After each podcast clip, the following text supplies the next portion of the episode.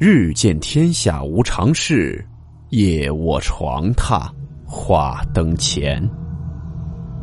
欢迎来到木鱼鬼话。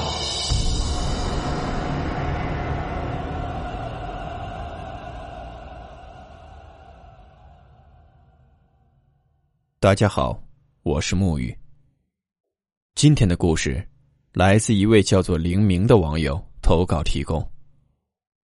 故事名称：室友。温馨提示：本故事含有未经证实的内容和边缘化知识，部分内容超出普遍认知。如感到太过冲击自己的主观认知，请大家当做故事，理性收听。这件事发生在郑州的一个老小区里。零八年暑假，为了勤工俭学，小瑞没回家，和闺蜜一起在郑州打工。当时闺蜜先入的职，因为是包吃住，小瑞也跟着去了。等小瑞来报道时，闺蜜吐槽说住的地方不太干净。原来老板是在一个老小区租的房子，跟大伙同住。可能是小区老旧的缘故。房子给人的感觉不太好，不过仅此而已，也并没有发生什么。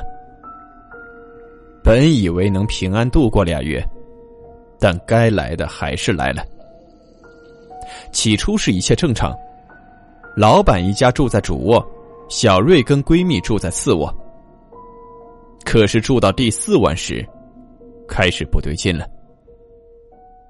当晚，老板一家都外出应酬了。家里就只剩下小瑞俩人。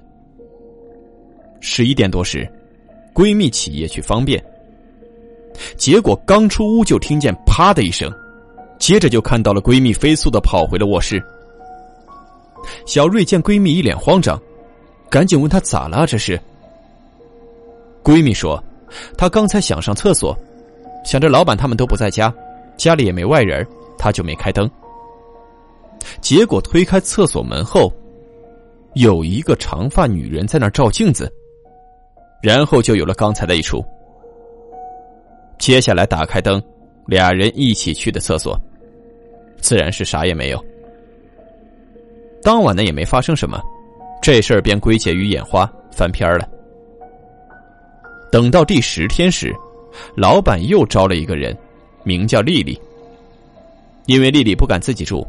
于是，仨人搬去了带阳台的那间卧室。打这儿起，每晚一熄灯，三秒内，小瑞准能听到一声类似滴水的响动。之后，小瑞问了闺蜜和丽丽，也是一样。只是这仨人听到的声响方位各不相同。就这样熬了段时间，仨人发现除了水滴声一切正常。久而久之，也就习惯了。直到离开学校还有半个月时，当晚闺蜜特别困，挨枕头就着了。可小瑞跟丽丽却正好相反，怎么睡也睡不着。后来丽丽玩手机，小瑞打电话，也忘了是几点的时候，屋外响起了穿拖鞋走路的声音。小瑞顺势瞅了一眼，见有光亮。就寻思着是老板娘起夜方便，于是呢跟丽丽使了个眼色，想着突然开门吓他一下。照做后，屋外黑漆漆的，拖鞋声也戛然而止。这下俩人慌了，赶紧关门对起了细节。结果呢，无论是拖鞋声还是光亮，丽丽跟小瑞一样，都听到了也看到了。最后俩人越说越怕。就把灯给打开了，决定今晚开着灯睡。因为电话一直没挂，同学就问怎么了。小瑞就讲起了刚才的事情。说到一半时，手机响起了滋啦声。小瑞赶紧问同学说有没有听到电流声。同学说没有啊，一切正常。这下小瑞慌了，同时睡着的闺蜜。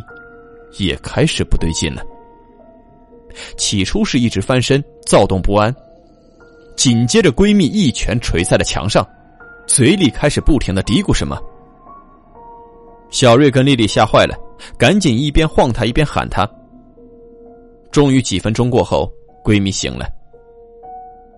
据闺蜜说，刚才来了一个女的，红衣服长头发，想让闺蜜帮她个忙。起初闺蜜呢是拒绝的，可是对方一直不依不饶，没办法就答应了。结果那女的却说她跟闺蜜离得太远，没法说。闺蜜说：“那你走近点不就得了？”可是女的接话说：“不行，闺蜜背后有团火，太亮了，她过不去。”闺蜜倒也爽快，当即朝后背拍了一下，说：“现在灭了，你过来吧。”可是女的又说让闺蜜先抬头看看她。闺蜜没有答应，让她别墨迹，赶紧说正事儿，看看自己能不能帮她。结果那女的一直在重复，让闺蜜抬头看她一眼。就这样，那女的一直说，闺蜜就是不看。最后女的急眼了，上来就要动手，闺蜜一拳就捶了过去，然后就被丽丽和小瑞叫醒了。说完后，闺蜜才反应过来，问她俩啥情况，叫自己干啥。于是俩人讲起了刚才的事情。闺蜜的心也大，胆子也大，说完后也没觉得有啥，对着空气抱拳说：“不好意思啊，刚刚都有得罪，有事接着托梦。”闺蜜睡下后，小瑞跟丽丽又聊了一会儿，俩人一直认为是刚才开门才把那女的放进来的。接下来倒是没发生什么。俩人熬着熬着也都困了，就躺下睡了。等到转天早起，闺蜜跟老板娘说了这事儿。结果从当晚开始，直到离职，都是让这仨人住在了店里。后来听闺蜜说，老板一家在屋里自己处理了一下，至于如何操作、是否管用，就不得而知了。再后来故地重游时，那家店也换了招牌。最后再补充一处细节：那套房子处于三楼，在小瑞入住那天，走到二楼半时，看到那里放了款老式沙发。据闺蜜说，这沙发原本是摆在卧室的，也就是丽丽入职后三人搬去的带阳台的那间。可不知为何突然被移出了屋子，而且也不知是不是心理作用，小瑞看见了第一眼。就觉得很不舒服。后来那沙发就被房东拉走了，所以小瑞猜想，说不准那女的跟这沙发有什么渊源。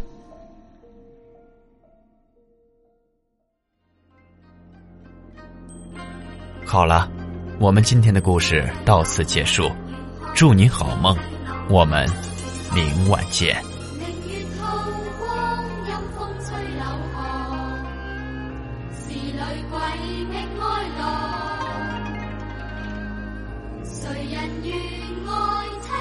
Why is